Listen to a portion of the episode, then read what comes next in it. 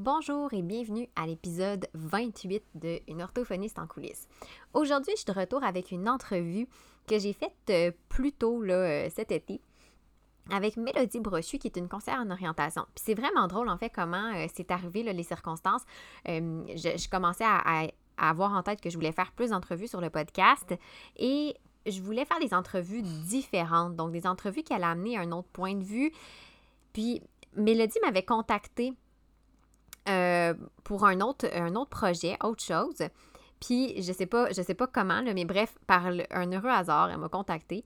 Puis euh, ça m'a donné l'idée, je dis, hein, un concert en, orientation, ce serait tellement intéressant d'avoir euh, une discussion avec cette personne-là, ces, ces professionnels-là, parce que moi-même, si je pense juste à moi personnellement, j'ai jamais vraiment pensé à référer à ces professionnels-là pour différentes raisons, mais je travaille pourtant avec la clientèle d'âge scolaire, puis ça reste que les jeunes, des fois, qui ont des difficultés langagières, ben pour eux, le cheminement scolaire, où ils ne voient pas un peu c'est quoi les débouchés qui s'offrent à eux à cause de leurs difficultés, puis ça peut être une source difficile pour la motivation. Donc, euh, peut-être que l'orientation pourrait être un élément qui, dans certains cas, serait intéressant là, à suggérer. Fait que durant cette, euh, cette entrevue-là, ben, on a parlé bien évidemment du rôle des conseillers en orientation, donc, donc, des plusieurs chapeaux qu'ils peuvent porter, de ce que Mélodie, elle, fait plus précisément et de comment un conseiller en orientation peut euh, travailler en collaboration avec les orthophonistes. Honnêtement, un épisode que, euh, ben, en fait, une entrevue que j'ai vraiment adoré faire. J'ai appris moi-même beaucoup de choses. ça m'a permis un peu, même si je connaissais un peu là, le, le rôle, ça m'a permis de sortir un peu du fameux mythe du conseiller d'orientation qui nous fait faire des tests psychométriques au secondaire, puis qu'on finit tout euh, avec des, emplois qu'on se dit, ben, voyons, je comprends pas, si ça, ça, ne concorde pas avec moi. Donc, euh, j'ai trouvé ça super, super intéressant et j'espère que vous apprendrez tout autant que moi. Je vous souhaite bonne écoute. Une orthophoniste en coulisses, un podcast pour les professionnels touchant de près ou de loin au langage et qui veulent mieux gérer leur pratique et comprendre les enjeux actuels dans le domaine de l'apprentissage. Je suis Marie-Philippe Prodry, une orthophoniste québécoise passionnée et ambitieuse, œuvrant au privé depuis 2015. Je vous partage ici mes réflexions, mes découvertes, ainsi que mes discussions avec d'autres spécialistes du milieu. Mon but? Vous aider à mieux comprendre la réalité actuelle et les enjeux qui entourent l'orthophonie et vous donner les outils afin d'optimiser votre pratique. Je suis vraiment contente que tu aies accepté l'invitation. Ça me fait plaisir. Donc, euh, toi, tu es conseillère en orientation.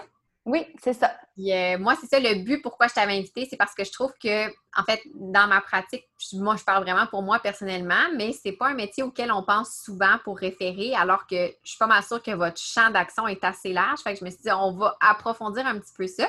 Fait qu'avant de pousser un peu, ben, j'aimerais ça que tu nous, parles un petit peu plus de toi, ta formation, euh, ton secteur d'emploi, où est-ce que tu travailles en ce moment. Euh, donc, euh, ben moi, je suis euh, travailleuse autonome, donc je suis en pratique privée, en orientation et en médiation familiale, mais je suis conseillère d'orientation de formation, donc j'ai un, bac et une maîtrise en orientation. Euh, et puis, ben c'est ça, donc je reçois en orientation des, jeunes, des adultes, c'est assez varié.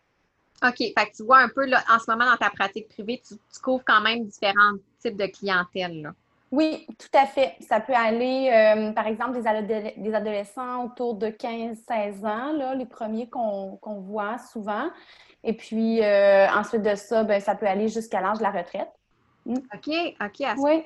Fait que c'est pas la clientèle type qu'on pense, quand on fait notre petit questionnaire au secondaire, là, on n'est plus là-dedans, là.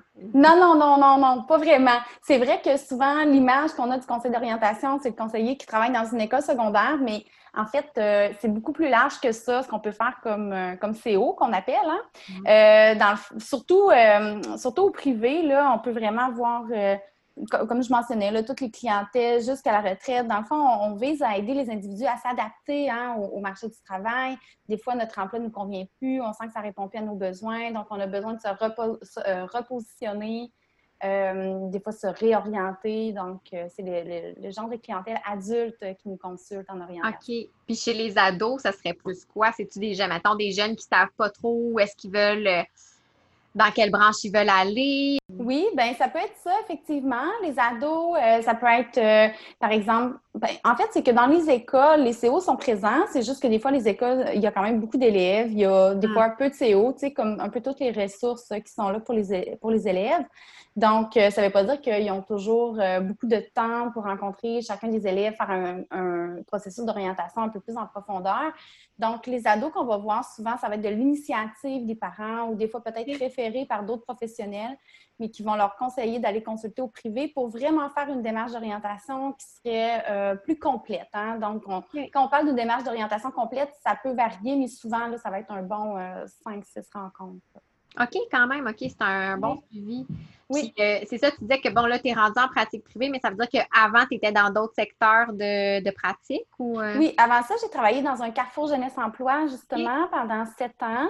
Euh, dans, un carrefour, dans un carrefour jeunesse emploi, à ce moment-là, on, se trouve à offrir des services qui sont subventionnés là, par Emploi Québec. Donc, c'est gratuit pour la clientèle.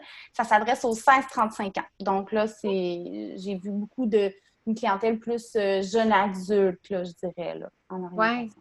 Ah, mais c'est intéressant parce que, tu sais, je dirais que moi, la raison que, je trouve intéressant, justement, puis tu l'as abordé un petit peu, là, en tant que professionnel, souvent avec des jeunes qui, sont, qui ont des troubles développementaux du langage, ben j'en ai certains qui, puis même sans nécessairement avoir des troubles, mais tu sais, qui, j'en ai qui sont, j'en ai un justement récemment qui a appris qu'il redoublait son secondaire 2, ça lui a, ça l'a mmh. affecté beaucoup, euh, tu sais, l'école, c'est pas trop un petit peu quelle orientation va être donnée pour les prochaines années. Mm-hmm. On sait pas trop dans est-ce qu'il va terminer le secondaire. Il y, a, il y a plein puis on en voit aussi dans les dans les euh, dans les médias, hein, différents jeunes qui, bon, il n'y a pas juste le parcours euh, secondaire, cégep, université, il y a plein d'options, mais j'ai l'impression que souvent les jeunes, et même moi, chez mes clients, les, jeunes et leurs parents, puis moi-même, je ne les connais pas, toutes les options. Mm. Fait que euh, je trouve ça intéressant. C'est pour un jeune qui a 14-15 ans, qui vient d'apprendre qu'il doit redoubler son secondaire, qui a bûché tout le long parce qu'il y a des difficultés au niveau langagier,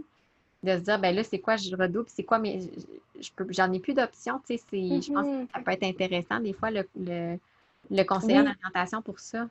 Bien, tout à fait. Dans le fond, c'est qu'on peut permettre aux jeunes de mieux voir un peu, euh, bien, premièrement, quelles sont ces options, puis de, des fois, quand on va à l'école et on ne sait pas trop à quoi ça va nous servir ou bien où est-ce que ça va nous mener, c'est difficile d'avoir une motivation. Donc, mm. ça peut l'aider à retrouver une motivation. Hein. Le fait d'avoir un but, un objectif, mm-hmm. de savoir, bon, ben là, si je me rends à tel niveau, par exemple, dans mes matières de base au secondaire, ça va me donner accès, par exemple, à tel, tel, tel DEP.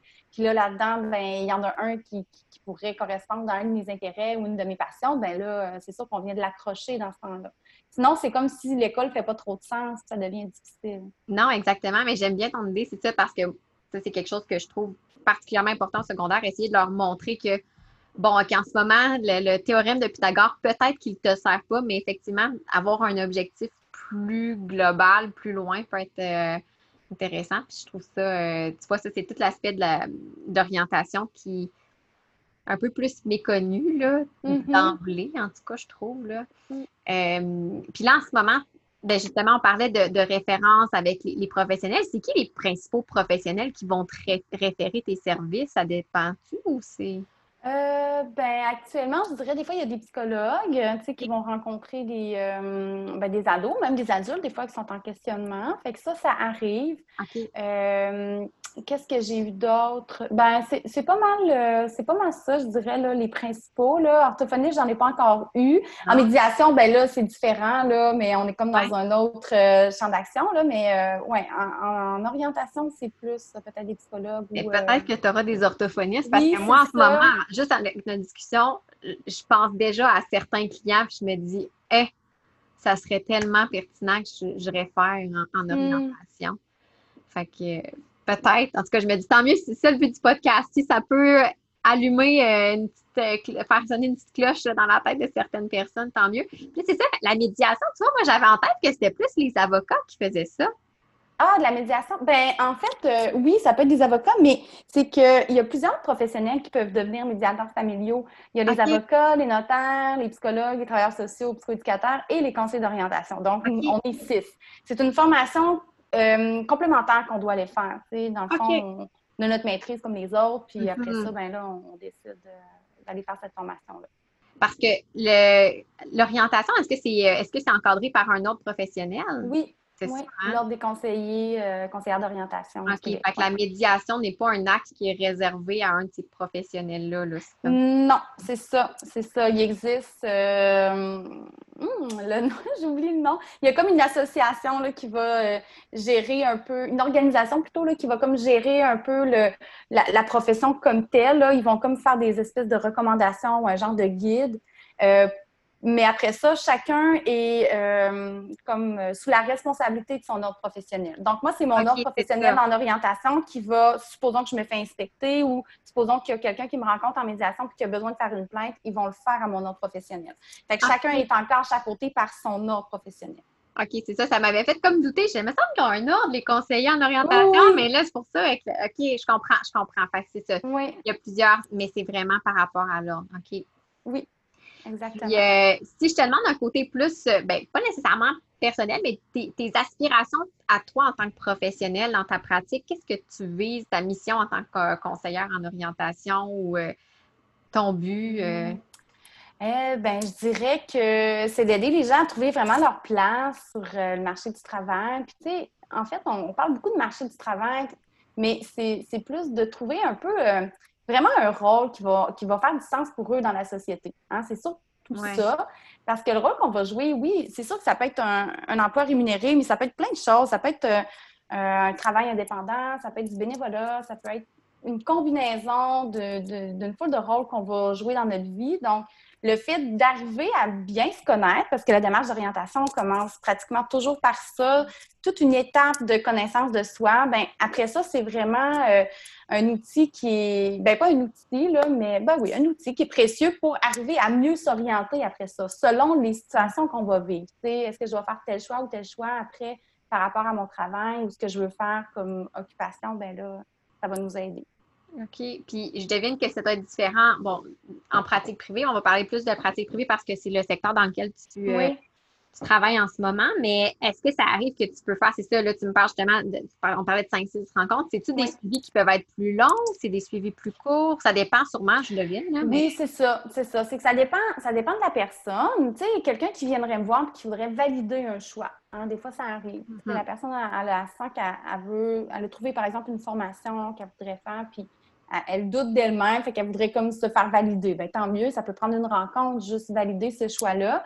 Mais sinon, généralement, ça va prendre vraiment un 5-6 rencontres, puis ça pourrait déborder, c'est pas impossible, ça dépend vraiment du besoin de la personne. Si le besoin est plus grand, ça peut prendre plus de temps.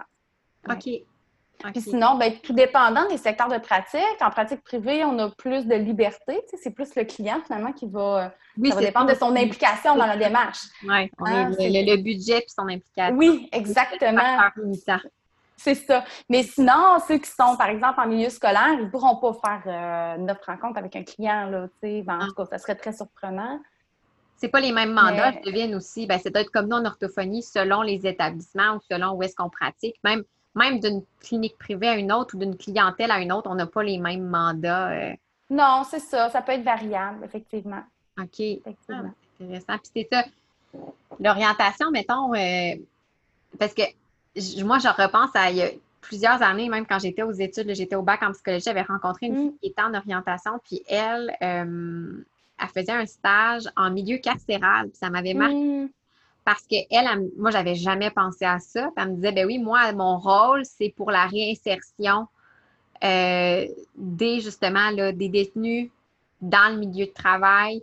Puis elle avait fait aussi, un, elle, elle aimait beaucoup tout c'était les clientèles euh, vulnérables, clientèles à risque. Elle avait fait aussi un, elle était bénévole, en fait, dans une maison euh, de transition pour les femmes battues, qui, hmm. qui violentées, qui est. J'étais là, wow, OK, ça va vraiment loin, là, le, le champ d'intervention.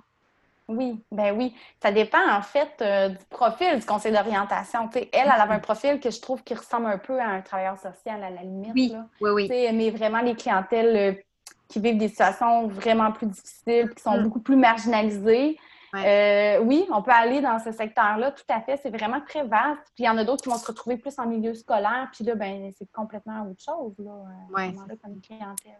OK. Oui.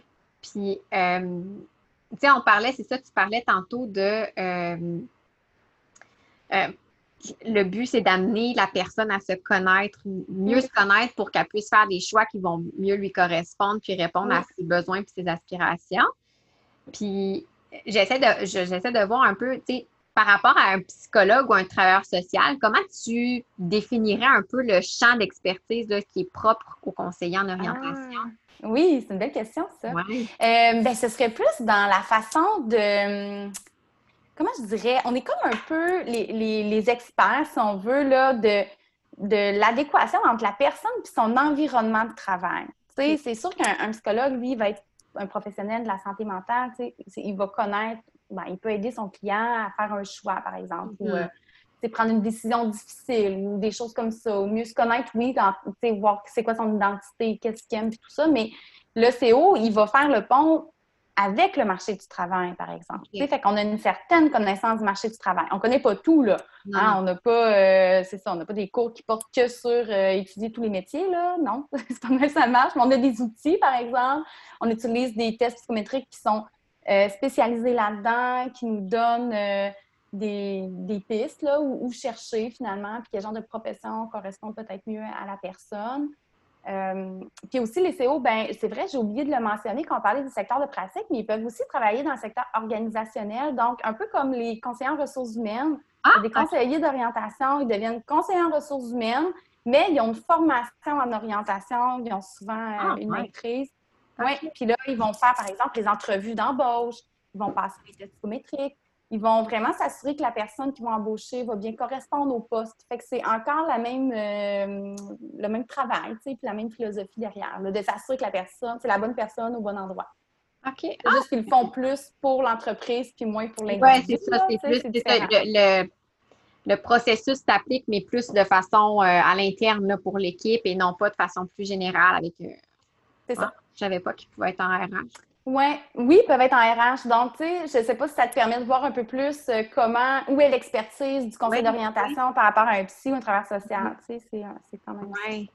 Bien, parce que, tu sais, moi, puis moi, je fais des liens en ce moment par rapport à. Je reprends encore, euh, parce que c'est sûr que c'est avec cette clientèle-là que je travaille, mais mes jeunes qui ont un trouble du langage, qui sont rendus justement ados, qui sont dans les premières, leurs premiers emplois. Puis euh, j'en ai un justement euh, avec qui je parlais qui est en secondaire 4. Euh, puis c'est ça qu'il me disait, il aime vraiment ça, son premier emploi d'été, il aime vraiment ça. Mais ce qu'il trouve pas évident, c'est que vu que le handicap est un peu invisible, hmm. ben, il me disait, ben, des fois, les gens, ils pensent que, tu sais, des fois, j'ai pas compris qu'est-ce que la personne m'a dit ou mon superviseur me donne une consigne, mais il y a des mots que je ne comprends pas, surtout dans, dans un emploi, des fois, il peut y avoir des termes techniques quand même. Là. Mm, mm, mm. Fait que je me disais, ah, c'est intéressant l'aspect RH parce qu'effectivement, le, conseiller peut peut-être, là, tu me diras si je, réfléchis trop loin, mais c'est apporter une espèce de notion supplémentaire de OK, bon, ben selon les besoins de cet employé-là, surtout qu'on regarde qu'il y a quand même de plus en plus aussi de programmes d'insertion. Euh, euh, pour les, gens qui ont des, handicaps, moi, je regarde la cousine à mon conjoint, elle a une trisomie 21, elle est rendue mm. à 30 ans. Puis elle travaille là, euh, mm. dans une entreprise qui ont un programme d'insertion pour euh, les jeunes. ouais.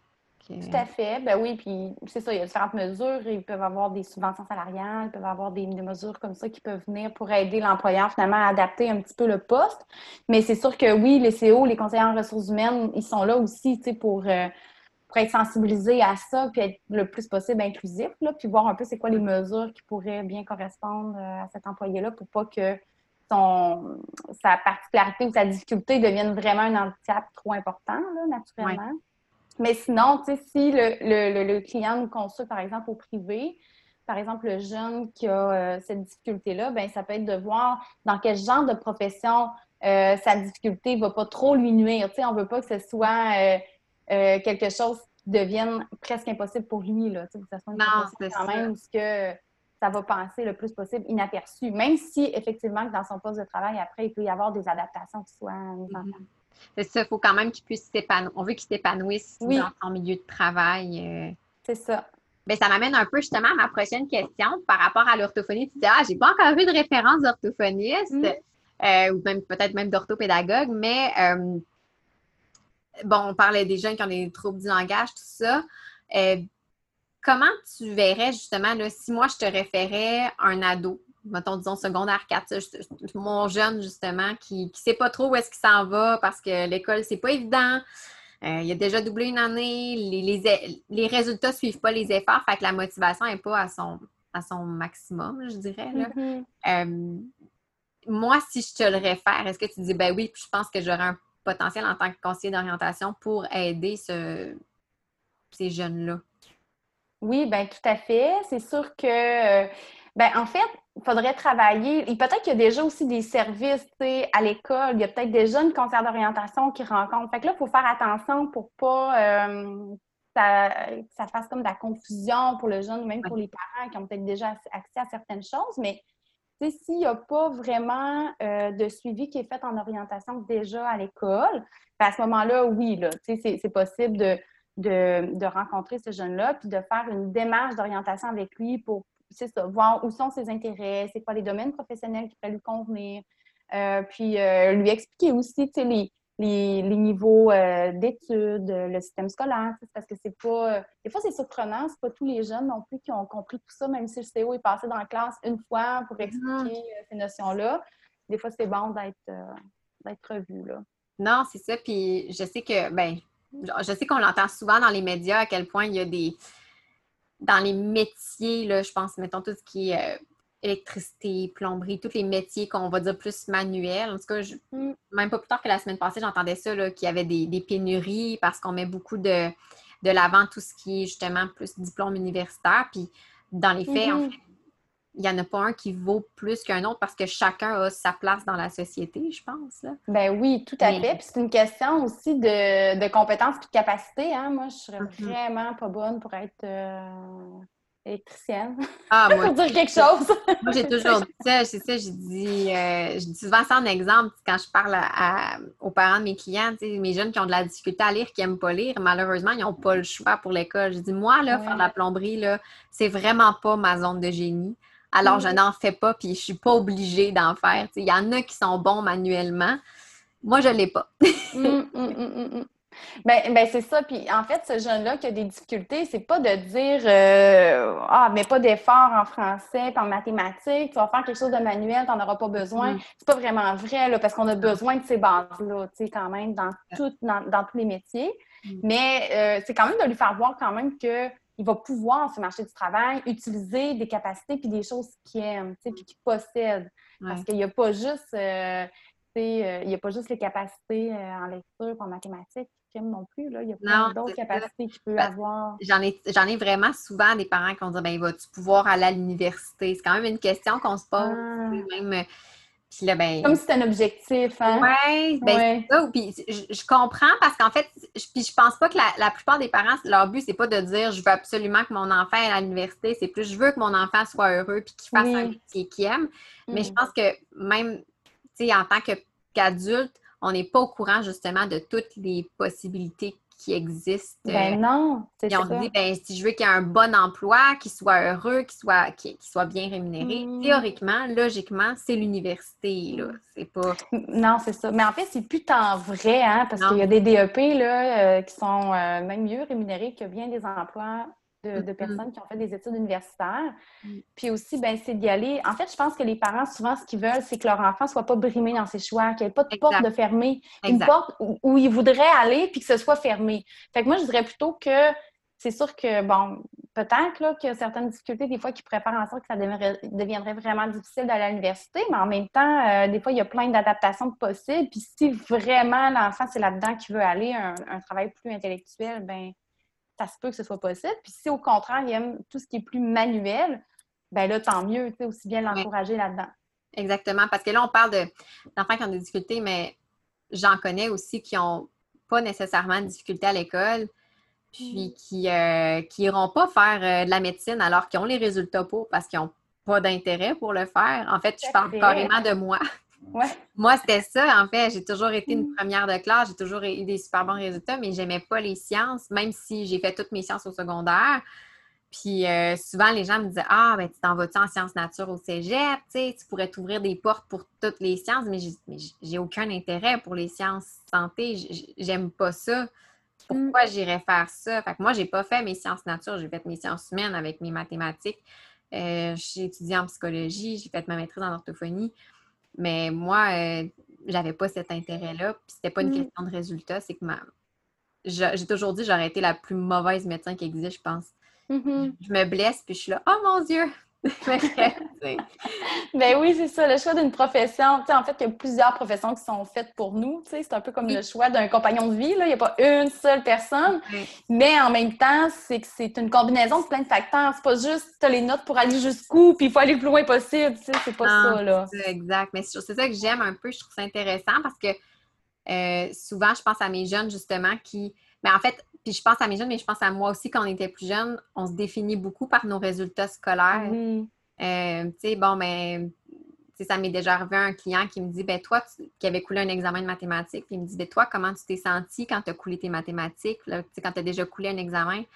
Bon, moi, j'ai toujours été une première de classe, j'ai jamais coulé d'examen, mais j'ai déjà échoué plein d'autres choses aussi, par exemple. Mm. C'était de faire un peu des parallèles.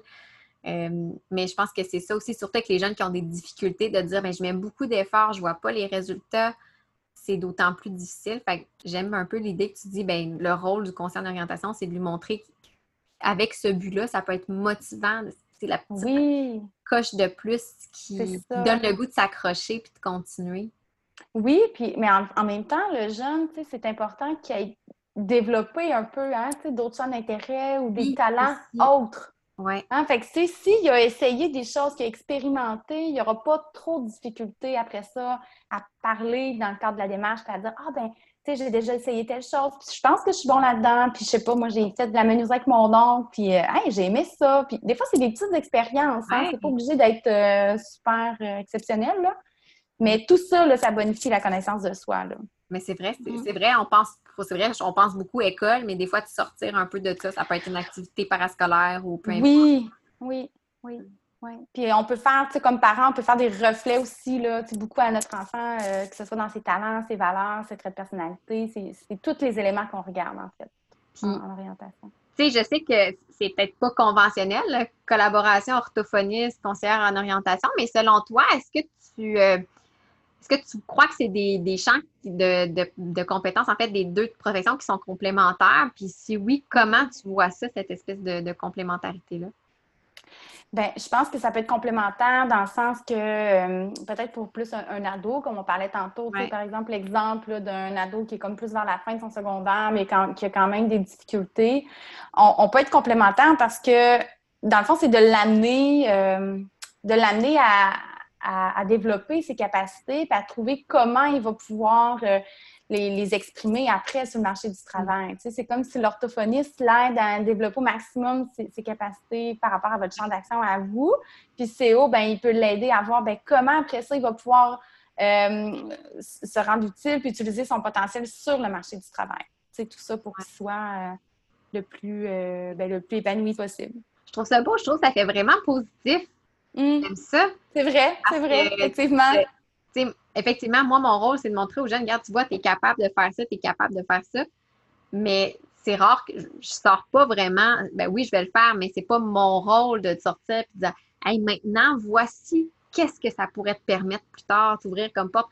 Oui, je vais le faire, mais je veux dire, c'est pas. Euh, jamais, on le fait un peu plus euh, instinctivement, puis, mais pas pas de façon comme, comme toi en orientation où là, c'est vraiment, OK, maintenant, là, de, de structurer ça puis de se donner une ligne directrice. Oui. Euh, je trouve que c'est positif. Oui, je trouve ça beau. Oui. Bien, effectivement, on essaie de travailler beaucoup avec les forces de l'individu, d'être dans une perspective très, euh, très positive. On essaie le moins. Bien, c'est sûr, des fois, on, va enfermer des portes, hein, puis on va, on va appliquer des critères de réalité qu'on appelle, comme les résultats scolaires tantôt. Oui quelqu'un qui voudrait très, très fort être médecin, là, qui aimerait tellement ça, là, mais qui n'a pas le résultat, ben là, on n'a pas le choix. C'est ça, On ne peut pas être toujours, toujours dans, le positif, mais en même temps, euh, le plus possible. Oui, peut-être ça, c'est pas possible, mais qu'est-ce qui est possible autre que ça, puis qui te permettrait de jouer un rôle semblable? C'est ça, c'est d'être de façon positive, mais réaliste aussi. Oui, c'est ça, exactement. Ben oui, tout à fait. Mm.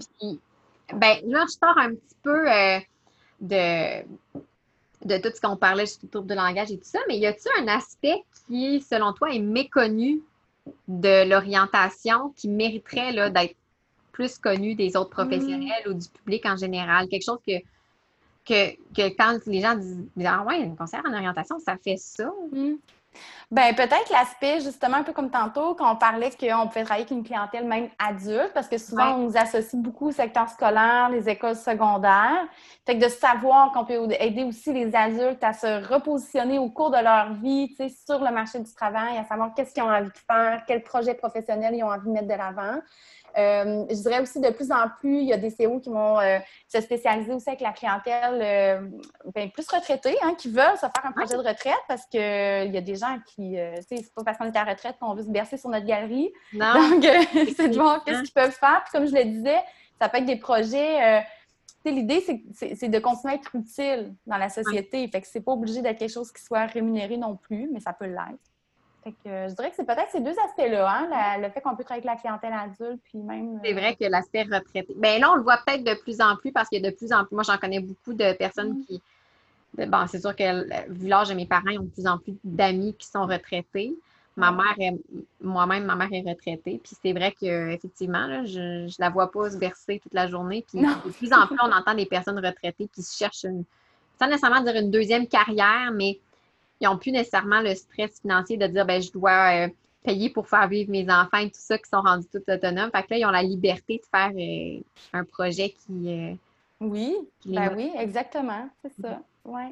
Ah, c'est intéressant, c'est vraiment super. Puis en termes de, de défis, sans nécessairement, parce qu'encore une fois, les pratiques, c'est tellement variable, même d'un client à l'autre, c'est jamais pareil, mais y a-tu des défis que toi, dans ta pratique, peut-être même au privé, tu rencontres euh, euh, qui te motivent, qui vont te challenger ou. Euh? des défis, ben oui, je dirais, c'est sûr, des fois, peut-être des secteurs qui intéressent un, client, un secteur qui est peut-être un petit peu moins près de moi, tu sais, qui n'est pas, par exemple, lié à une science sociale ou des fois un secteur que je connais moins. Tu sais, quand je pense, je sais pas moi, des fois la, technologie ou euh, le génie, mais tu sais, quelque chose de très, très pointu, là. Ou bon, ça, ça pour moi, c'est un défi parce qu'il faudrait que je m'informe un peu en même temps que le client sur ce secteur-là. Tu sais, parce que, comme je disais tantôt, on peut pas connaître tous les métiers, toutes les professions. Euh, ou sinon, une, une, problématique que pourrait avoir un client, puis là, ben, pour s'assurer finalement que ça ne devienne pas une situation de handicap dans une profession, oui, le client, c'est lui l'expert de sa situation puis de sa condition, mais en même temps, nous, on a quand même à avoir une image assez précise de ses capacités, ses aptitudes pour être capable de bien conseiller aussi. Fait que là, ça, c'est un défi. Euh, ouais. Oui, effectivement, parce qu'un peu, ça revient un peu à ce que tu disais que vous considérez à la fois le milieu et l'individu. Oui, c'est ça. Intégrer les deux de façon harmonieuse. Effectivement, ça doit être un pas pire défi. Oui, ben là, il ne faudrait pas que ce soit un client qui a une condition particulière, qui veut s'en aller dans un secteur pointu du génie. Euh, oui. Parce que là, ça serait un double défi. Mais euh, non, non. Il doit avoir des CO qui se je devine qui se spécialisent. Comme là, toi, tu parlais que tu connais plus tout le champ des sciences sociales. Est-ce que ça pourrait arriver que tu dis, bon, ben, tout ce qui est plus euh, technique, ingénierie ou peu importe, je connais moins ça, mais j'ai un collègue qui, lui, est vraiment ah. plus, ou pas vraiment. ben, ben Très peu. Je dirais qu'on va plus se spécialiser par rapport aux problématiques des fois que peuvent vivre les clientèles. Hein? Comme tantôt, on parlait de l'exemple de la conseillère qui travaillait dans, une prison. Ben là, mm. elle, est comme plus, euh, elle va plus connaître ce type de clientèle-là. Mm-hmm.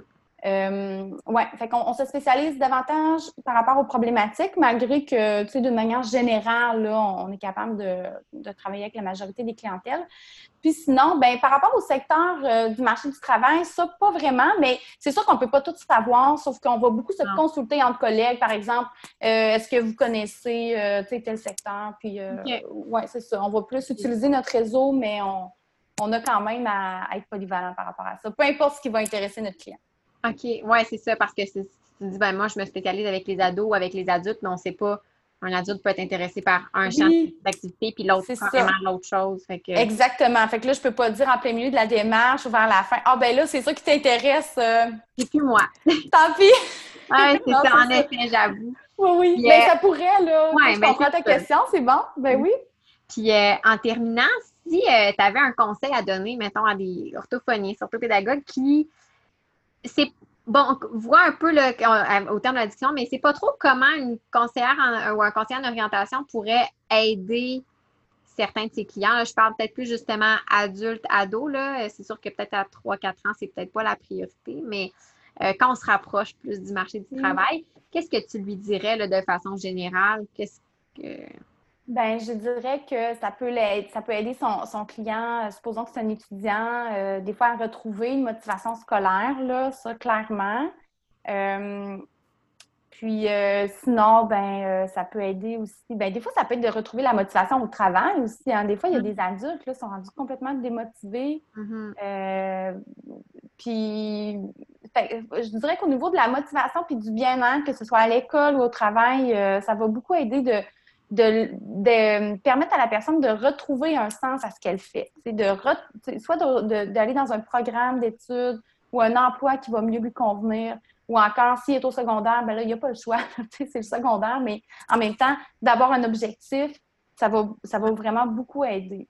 je mentionnerais que ce serait plus au niveau de la motivation principalement. C'est super intéressant parce que je, pense que plusieurs parents aussi, de savoir que cette ressource-là, en tant que, je pense qu'en tant que professionnel, souvent, moi, ça arrive souvent un parent qui m'appelle, dire ben, c'est l'orthopédagogue qui va aller voir l'orthophoniste ou c'est le neuropsychologue ou Souvent, en tant que mm-hmm. professionnel, c'est nous qui vont, des fois, vont diriger le parent. Fait que là, de savoir, bon, mais peut-être que ça, tu sais, des fois, les parents qui, bon, mais je sais pas où est-ce que, qu'est-ce qui va arriver, j'ai peur que mon enfant décroche ou peu importe. Mais là, peut-être que de dire, ah, mais il y a cette option-là, vous pourriez peut-être explorer. Je vous, donne des coordonnées de différents euh, euh, en orientation les contacter pour en apprendre plus, voir comment ils pourraient euh, aider votre enfant. Je pense que c'est intéressant parce que moi, effectivement, d'emblée, ça ne faisait pas partie des ressources que j'avais tendance à mm. euh, suggérer aux parents.